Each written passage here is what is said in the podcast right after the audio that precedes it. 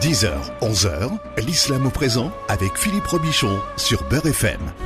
C'est l'islam au présent tous les samedis sur Beurre FM, une heure pour parler d'islam et le plaisir de vous retrouver avec euh, l'imam Abdelali Mamoun. Bonjour imam Abdelali. Bonjour Philippe, salam alaikum wa rahmatullahi ahlan wa sahlan. Vous les trouvez comment les cerises? Euh, délicieuses. Elles sont bien. Elles m'ont été offertes par un gentil garçon. Voilà, et donc euh, et donc c'est pour vous booster avant l'émission. C'est en fait, c'est cerise chocolat et vous faites une bonne émission. chocolat euh, avec un peu d'eau pour euh, faire passer la, tu vois. le noyau. Le, noyau. Non, le noyau reste dehors. On essaie de l'éviter de l'avaler. Il faut pas. Bien, nous avons le cher Youssef Hachmaoui qui nous a rejoint. Bonjour. Bonjour Philippe. bonjour à tous. Plaisir de vous revoir. Merci, ah plaisir partagé. On Moubarak puisqu'il vient de rentrer euh, du bled, Il a été, j'ai senti l'odeur de Marnia tout à l'heure, c'était agréable. Mmh, cité Gradat, tout Exactement, exactement. Vous avez payé combien le billet? Euh, Assez cher. C'est les questions, c'est en ce moment, c'est savoir combien tu l'as payé ton billet. Franchement, c'est cher. 750. Oh la vache. Ah Moi aussi, j'ai payé mes billets là. Oh Très cher, oui. Ça fait mal. Hein. Moi aussi. Oui, tout à fait. 650 là. Ouais. Bien, alors, Imam Abdelali, un sujet aujourd'hui. Bah écoute, on va parler euh, justement d'un sujet qui, euh, dont euh, Youssef est un grand spécialiste. C'est pour ça qu'aujourd'hui il est avec nous. Je sais qu'il est spécialiste dans beaucoup de domaines, mais on va dire celui-là, c'est vraiment son domaine de prédilection. C'est tout ce qui relève de des funérailles, des funérailles, comment gérer des funérailles, comment doit se, se, réaliser tout le tout le tout le processus conforme aux préceptes du Coran et de la Sunna du prophète Mohammed sallallahu alayhi wa sallam et qui permet euh, d'effectuer les choses dans les règles de l'art, hmm.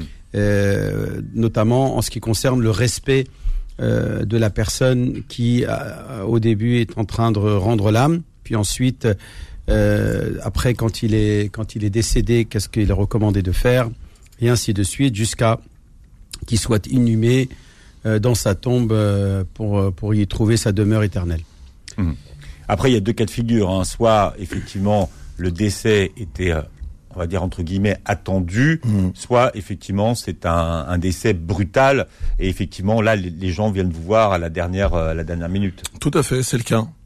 C'est le cas, on aurait souhaité autrement, on aurait souhaité éventuellement que les gens souhaitent éventuellement se faire accompagner en amont, ce qui est mieux, ce qui est souhaitable, préférable c'est quand même mieux de bien s'y préparer, sachant qu'il y a beaucoup de choses à connaître et à connaître,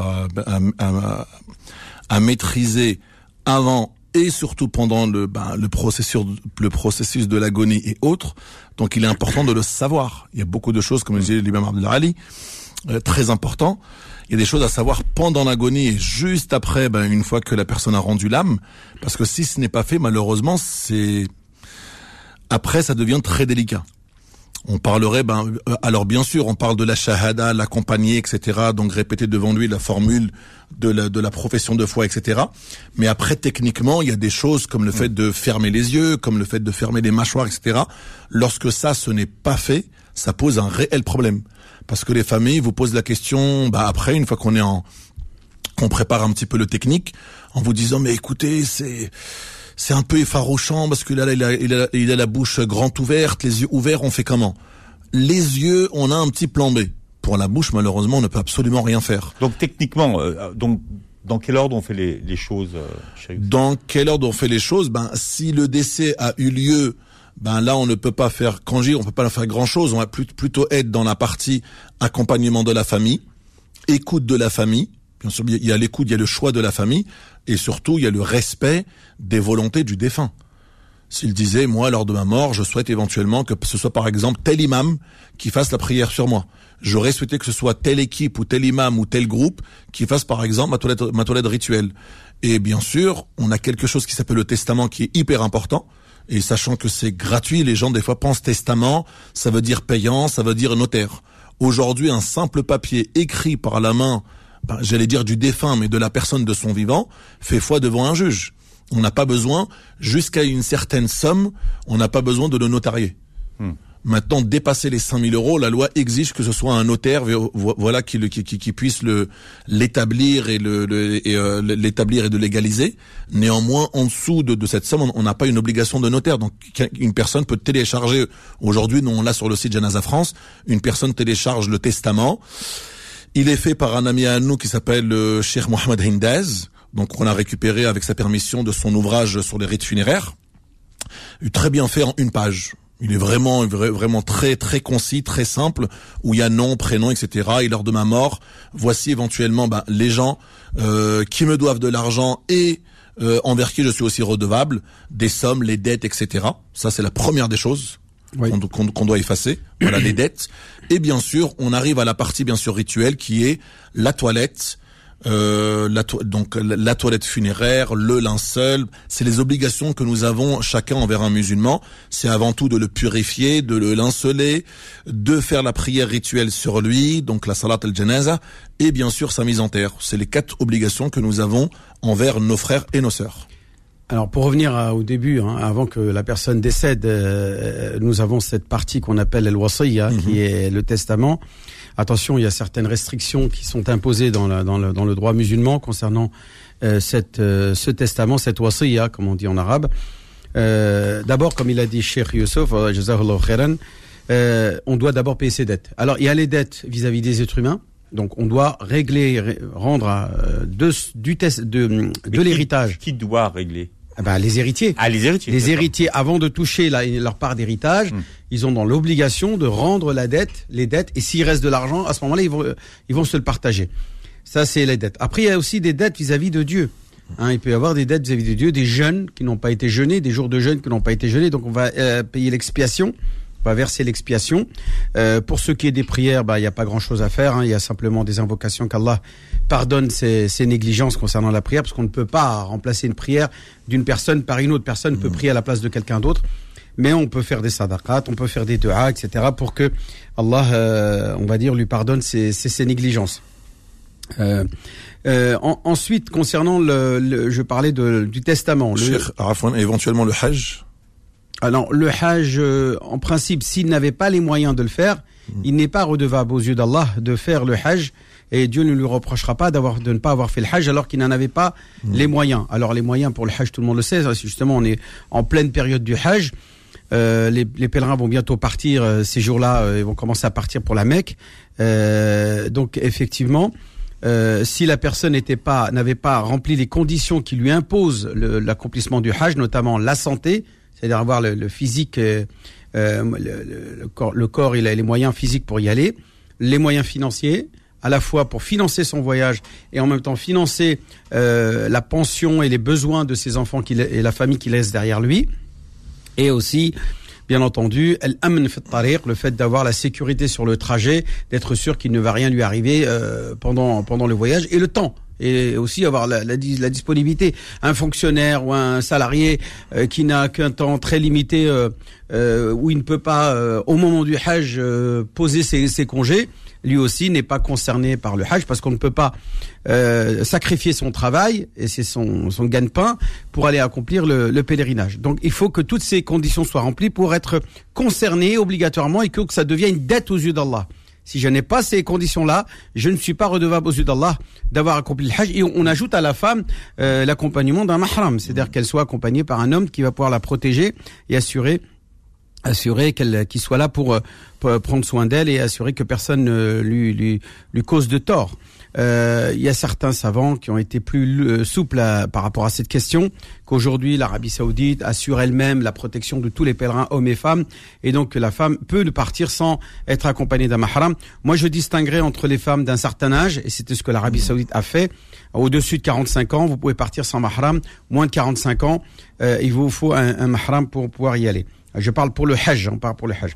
Ensuite, pour ce qui est euh, donc de ce de cette manière, soit on peut le faire verbalement, le testament peut être verbal avec des témoins, c'est-à-dire les témoins entendent et disent voilà moi euh, un tel avant de mourir je souhaite ça ça ça ça ça. Par contre il faut savoir que euh, un testament doit ne doit pas se faire dans son lit de mort. Hmm. Un testament qui est fait dans le lit de mort n'est pas valable, n'est pas recevable. Il faut qu'il le fasse alors qu'il était sain d'esprit, en bonne santé et que même s'il est tombé malade et qu'il a fait un testament dans son lit et qu'il se rétablit, donc il se lève de son lit, peut marcher et revenir dans son lit pour ensuite euh, mourir euh, bien plus tard euh, suite à, à, cette maladie ou une autre maladie, eh bien on considère que tout ce qui a été fait pendant ce lit de mort tout ce qui a été dit et euh, eh bien n'est pas valable, n'est pas recevable euh, de manière testamentaire. Le juge ne peut pas le recevoir. Donc les témoins peuvent venir voir les autorités compétentes s'il y a un litige entre les héritiers euh, ou entre, voilà pour dire voilà notre père a dit ça ça ça. Par contre, si dans le legs, dans le testament, eh bien un des héritiers concernés par une part qui lui a été accordée par Dieu dans le Coran, eh bien euh, vient euh, et cherche à obtenir un avantage testamentaire, Mhm. eh bien elle lui sera tout simplement refusée et elle sera caduque et non avenue. Le prophète dit dans un hadith authentique La. Il n'y a pas de testament recevable et accordé à, quelqu'un qui a déjà un droit d'héritage. Je vais citer un exemple qui est très courant. Euh, un homme meurt, laisse des enfants, et parmi ses enfants, il y en a un qui est mort avant lui. Et cet enfant-là a des, a des enfants. Donc il peut décider de léguer jusqu'à un tiers de l'héritage, et c'est le plafond maximum, euh, à ses petits-enfants qui, eux, ne sont pas héritiers. Ils n'ont pas le droit à l'héritage puisqu'il y a des enfants. Donc les petits-enfants ne peuvent pas hériter en, présence des enfants. Hmm. Euh, hein, Donc les, oncles vont tout prendre et eux vont rien avoir. Donc le grand-père, lui, qu'est-ce qu'il va faire pour eux? C'est de leur accorder un droit testamentaire et c'est possible à ce moment-là pour eux de toucher une part d'héritage. Voilà, ce matin, euh, l'islam au présent, hein, qu'est-ce qu'il faut faire en, en cas de décès? On en parle jusqu'à 11h. L'islam au présent revient dans un instant. 10h, 11h, l'islam au présent avec Philippe Robichon sur Beurre FM. Voilà, avec l'imam Abdelali Mamoun qui est là et puis euh, le cher Youssef Asmaoui qui a fondé euh, Janaza France et avec qui on voit les, les règles en cas de, de décès. Alors, euh, il y a cette partie où la personne est en train de d'agoniser. Imam Abdelali, qu'est-ce qu'il est recommandé de faire avant qu'il rende l'âme? Alors, euh, de tout simplement, comme l'a dit Shir tout à l'heure, euh, talqin ou shahada, c'est-à-dire le fait de, non pas de lui dire, dis, dis, euh, dis la ilallah, dis avant de mourir, avant de... Alors, tu vas lui faire, tu vas lui faire peur, tu vas l'effrayer, bien entendu, tu vas le, le stresser, il va pas faire ce que tu lui demandes. Par contre, ce qu'il est recommandé, c'est que les gens autour de lui, de, lui prononcent la shahada, ils lui fassent entendre la shahada, euh, tranquillement, il répète La ilaha illallah, la ilaha ill doucement et calmement. Lui, en entendant cela, va peut-être, euh, Inch'Allah, répéter cette formule pour qu'il puisse mourir avec cette dernière formule, car le prophète dit Man kana akhiru kalamihi la ilaha illallah, dakhala al-jannah. Celui qui, dont la dernière des paroles est Il n'y a de Dieu qu'Allah, la ilaha illallah, cette formule d'attestation d'unicité de Dieu, eh bien, euh, rentrera au paradis si c'est sa dernière parole. Donc, il est fortement recommandé qu'un défunt, avant de mourir, prononce la shahada et que si vous-même, là, vous êtes conscient que c'est de votre dernier instant, par exemple, vous êtes dans une voiture et vous allez vous cartonner, eh bien, ayez le réflexe et là, euh, Dieu ne sera pas indifférent à cette euh, formule que vous direz. Quand vous direz La ilaha illallah wa ashhadu an la ilaha illallah wa ashhadu anna Muhammad rasulullah. Toutes euh, ces formules qui sont relatives à l'unicité, la formule d'unicité d'Allah, sont bien entendu très fortement recommandées. Il est aussi recommandé de lui faire écouter. Alors ça, c'est si on a du temps. Par exemple, les gens qui agonisent longtemps, on va pas que réciter la ilaha on va aussi lui faire écouter Surat Yasin. Hein, le prophète dit dans un hadith euh, rapporté par Ma'qal Ma'qal ibn Yassar selon Abu Daoud et Nasa'i. Hein, donc c'est un hadith euh, qui est rapporté quand même qui est assez costaud. Et aussi Ibn Hibban. Euh, il dit Yasin qalbul Qur'an. Yasin est le cœur du Coran. لا يقرأها رجل يريد الله والدار الآخرة إلا غفر له واقرأوها على موتاكم. Il n'y a personne qui la lise sans qu'il ait la volonté de plaire à Dieu et, qu'il souhaite par cela Dieu et, le jour du jugement dernier, sans qu'il lui soit pardonné toutes ses fautes. Et il dit à la fin, lisez-la sur vos défunts, c'est-à-dire lisez-la sur ceux qui vont bientôt mourir. Hein. J'aime bien la, définition dans le Coran qui distingue quelqu'un qui va mourir et quelqu'un qui est déjà mort. Euh, mautakum, ça c'est le pluriel de mayyit. Al mayyit, Dieu dans le Coran le dit à son prophète mayyitun wa alors qu'il s'adresse à quelqu'un de vivant.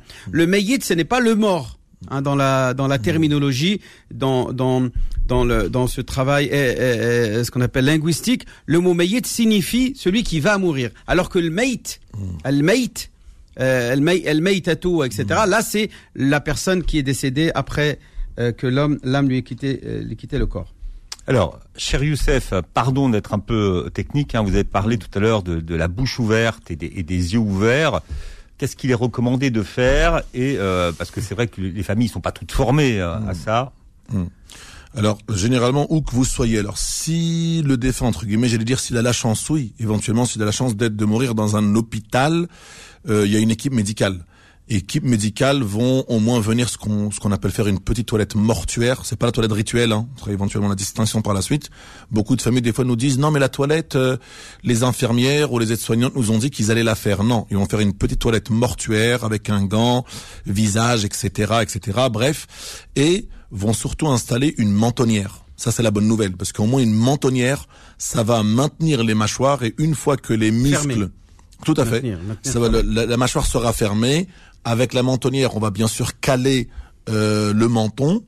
Et donc, du coup, les mâchoires vont se fermer. Et, étant donné que c'est aussi des muscles et des os, une fois qu'elles vont se fermer définitivement, elles ne vont plus s'ouvrir. Mmh.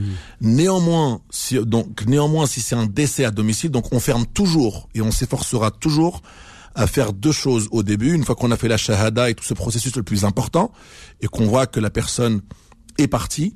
Là, on va s'empresser, mais vraiment dans les secondes qui suivent, à fermer les yeux et surtout à fermer les mâchoires. Les yeux, encore quand je dis ça passe, si jamais s'ouvre par la suite, il y a un plan B.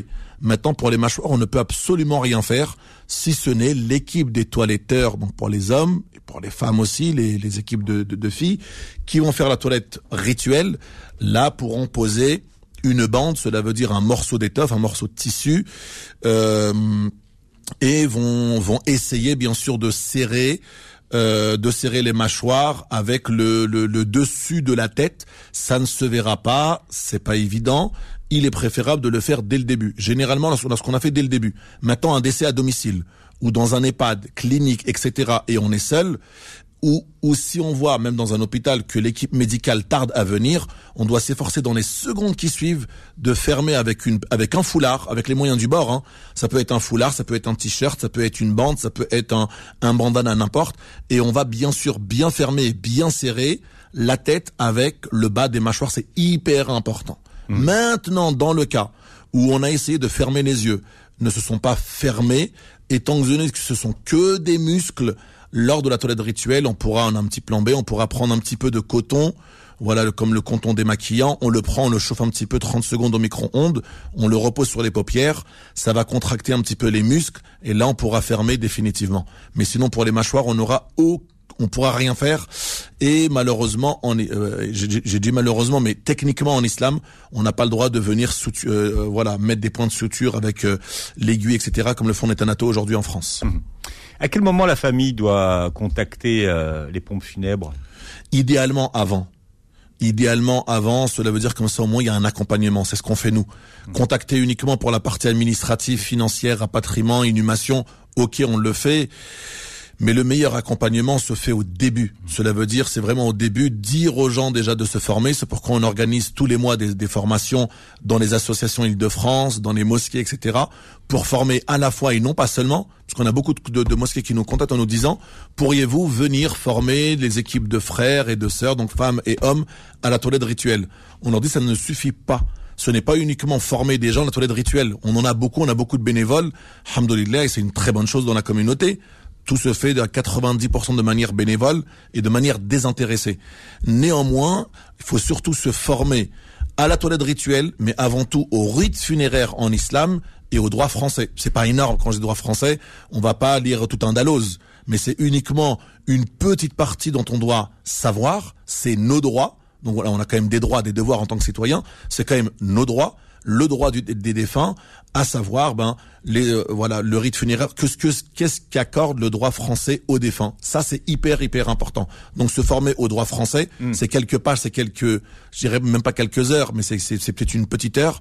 Connaître ses droits en France, connaître ses droits éventuellement pour l'enterrement en France, connaître ses droits pour le rapatriement à l'étranger, et bien sûr après connaître aussi les rites funéraires en islam. C'est quelques pages uniquement. Nous on a alors Bien sûr, le Cheikh Mohamed Hindez, on a fait une thèse à l'EPHE.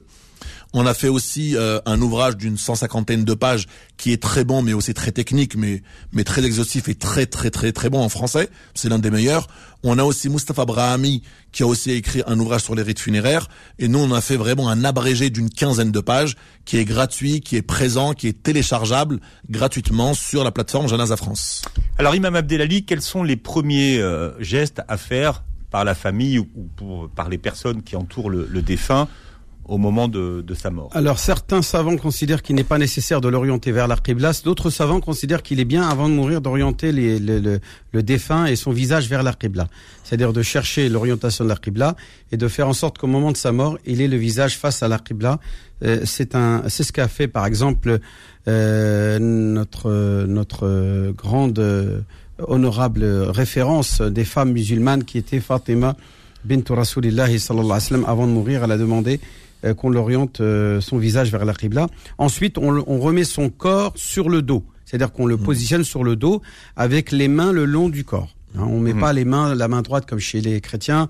Ils croisent les doigts ou ils mettent la main droite ou la main gauche sur la main, sur l'autre main, euh, sur le corps. Non, nous on met la main tout au long du corps et il est bien entendu tout de suite recommandé d'effectuer les rites funéraires immédiatement, de ne pas laisser traîner les choses. Hein, euh, le prophète a dit et a dit dans un hadith authentique euh, euh, hein, accélérer le processus d'enterrement et, et de, des rites funéraires de vos défunts, car c'est ainsi qu'il sera le plus à même à être à répondre, mieux à même à répondre aux anges qui l'interrogeront dans sa tombe. Euh, et, et, donc il sera dans sa tombe et sera interrogé, mhm. et notamment les fameuses trois questions qu'on va lui poser. Qui quelle est ta religion? Quel est euh, quel est ton Dieu? Quelle est ta religion? Et que, que dis-tu de l'homme qui vous a été envoyé? Et là bien entendu chacun euh, selon le degré de foi qu'il avait dans ce bas monde aura les moyens de répondre. S'il répond tout tout ce qui suit est, est, est souple et, et, facile. Et tout ce qui s'il ne répond pas tout ce qui est derrière est dur et est, difficile à supporter. Euh, donc à partir de là, euh, les pompes funèbres, comme l'a dit euh, Cheikh Youssef, vont tout de suite agir pour procéder aux opérations de funérailles. Ils vont tout préparer à l'avance. Donc si c'est pas un défunt qui est qui a eu lieu une, mort qui est subite, euh, une crise cardiaque ou quelqu'un qui a été accidenté dont on n'a pas eu le temps de préparer les choses, eh bien, on va donner le temps au pont funèbre de faire le nécessaire, notamment de prendre contact avec euh, avec les avec les autorités locales pour déclarer la, mort du défunt, faire venir le médecin qui va constater le décès et qui va signer donc l'acte décès. Ensuite, a toutes les démarches, et là c'est Cheikh Youssef qui va mieux nous en parler que moi. Euh, et ensuite, il va y avoir la toilette funéraire qui consiste à laver le corps euh, de la même manière que l'on lave, que l'on se lave quand on est, hmm. on est en état d'impureté majeure. Est-ce qu'il y a des règles euh, précises pour la, toilette funéraire? Ah, La toilette funéraire, on fait, on fait la toilette comme on fait sa toilette quand on est vivant et qu'on est en état d'impureté majeure. On commence euh, par laver les parties intimes. Ensuite, on les bouche euh, en utilisant euh, des, des, des, cotons euh, qui sont imbibés de d'un de, de, certain parfum, des parfums spécifiques aux, défunts et qui empêchent justement les émanations des, des, odeurs. Et ensuite, on va procéder à la petite toilette qu'on appelle la lourdeau. on va lui laver les mains, le visage, la bouche, le nez, le, le visage. Ensuite, le bras droit, le bras gauche. Ensuite, on va le positionner sur la sur la, le côté droit et on va lui laver la tête et le côté droit et ensuite on va le mettre de l'autre côté pour lui laver le côté gauche de la tête jusqu'aux pieds bien entendu à chaque fois. Et ensuite on va terminer par les, par les pieds. Ensuite on va le mettre dans son linceul. Le linceul c'est pour les hommes trois morceaux de tissu. J'essaie de résumer. Hein. Trois morceaux de tissu. On va l'envelopper dans ces trois morceaux de tissu. Pour les femmes on va aller jusqu'à cinq morceaux de tissu. Voilà ce qui est recommandé jusqu'à ensuite euh, le mettre dans euh, son euh, cercueil et là, il va y avoir euh, la visite des familles qui vont embrasser son visage, euh, son front par exemple. Il est recommandé d'embrasser le front mmh. d'un défunt. Même si une femme est indisposée, elle a le droit de le faire. Il y a beaucoup de femmes qui me disent ouais, moi je suis indisposée, est-ce que je mmh. peux? Oui, vous pouvez, il n'y a pas de problème. Mmh. Euh, c'est pas parce que vous êtes indisposé qu'il y a un problème que d'aller embrasser ou même de, de, de lire le Coran ou de faire des prières sur le défunt.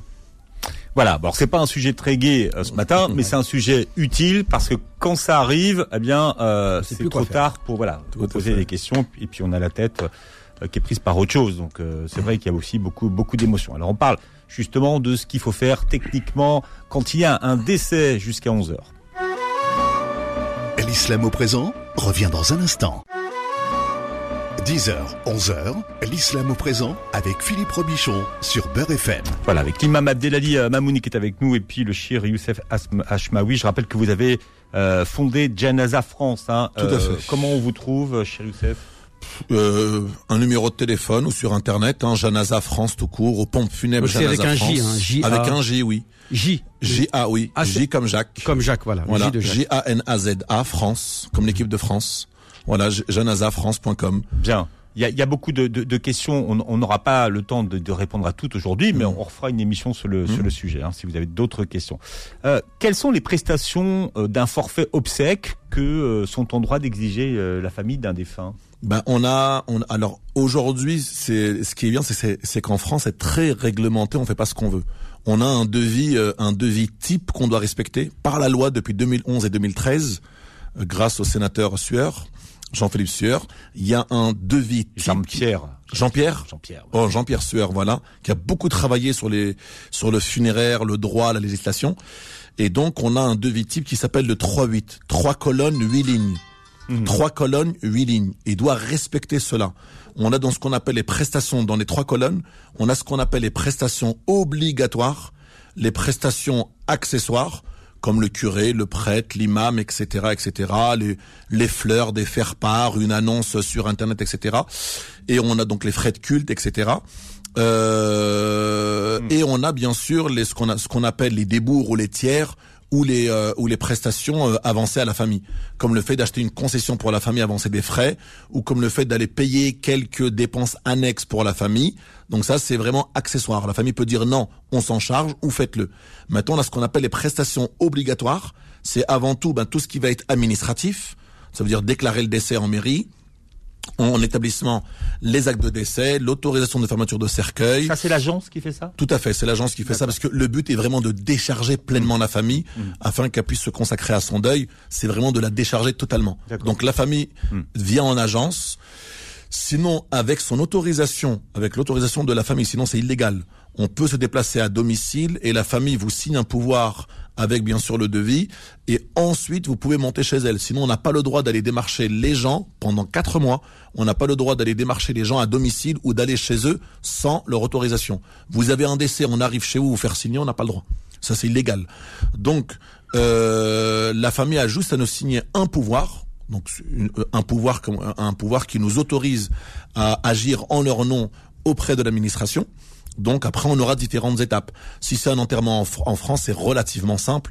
On a uniquement des démarches à faire à la mairie de décès. Et si l'enterrement a lieu aussi dans la mairie de décès, une seule mairie suffira.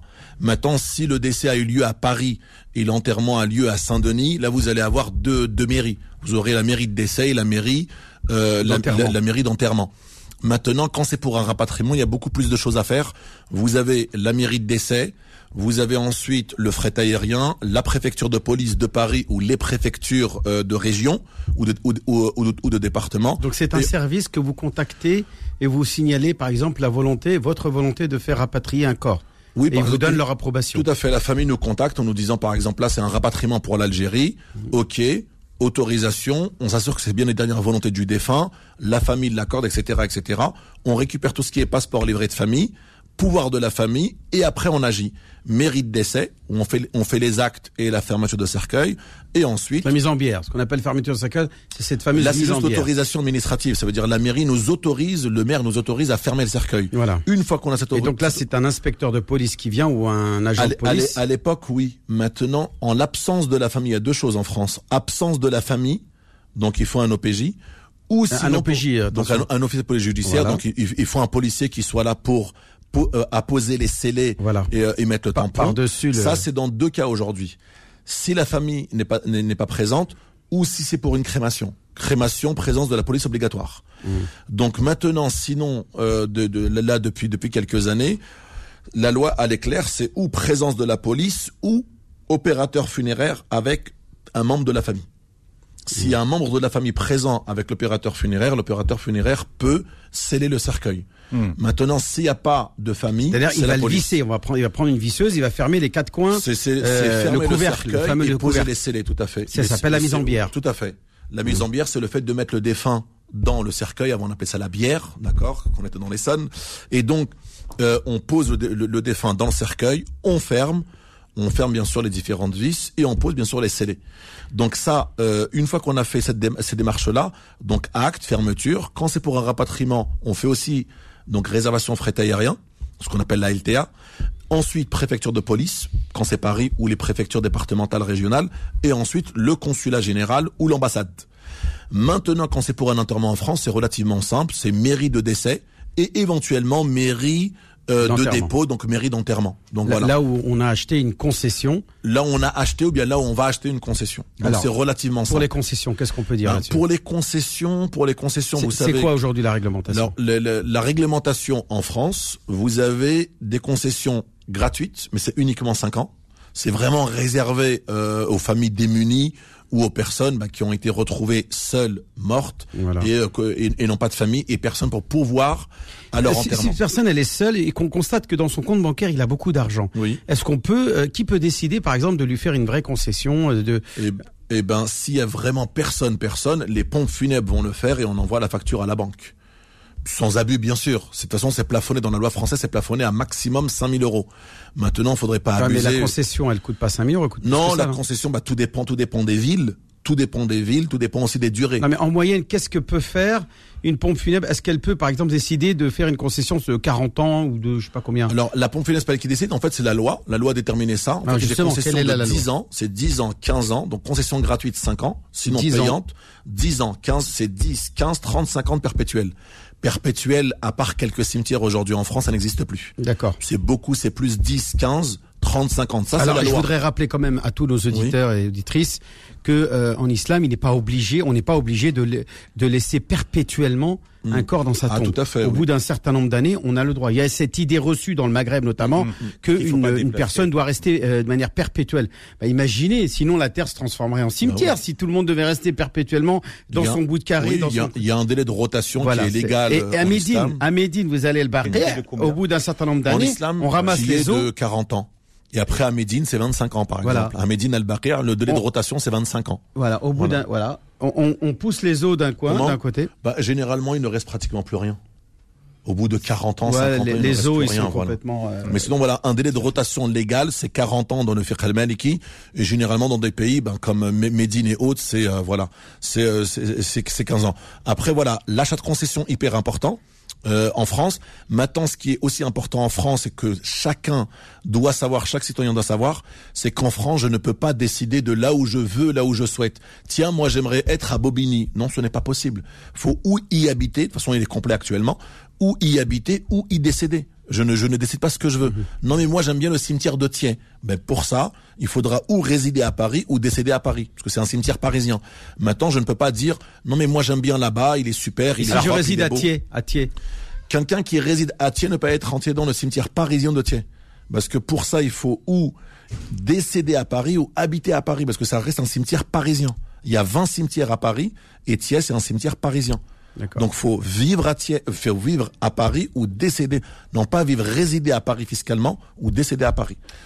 La euh, prière funéraire, Imam Alors, elle, se fait à quel moment? On, on l'a fait tout de suite après que le, le corps a été euh, mis en, en- mis en bière, donc euh, mis dans son cer- cercueil après qu'il ait été lavé, enveloppé dans son linceul, etc. Le corps est, est déplacé. Alors, on peut soit faire la prière funéraire à la morgue même, soit on peut ramener le corps dans le jardin du propriétaire euh, de, euh, de, de- des enfants qui ont où il habitait, par exemple, et faire venir les gens et, ou à la mosquée. hein, la plupart du temps, ça se fait à la mosquée. Euh, on fait venir le corps par devant, donc de, de côté Qibla. L'imam se place, se positionne devant le, cercueil et il procède aux quatre takbirat qui sont les, les quatre takbirat qui constituent les piliers de cette prière funéraire où euh, à l'intérieur de cette prière il y a la récitation de la Fatiha, les prières Ibrahimiya euh, après la deuxième takbira. La troisième takbira est consacrée à l'invocation pour le Meyyid, que Dieu le comble de sa miséricorde, qu'il lui accorde le paradis, l'é- l'épargne des châtiments de la tombe et de l'enfer, etc.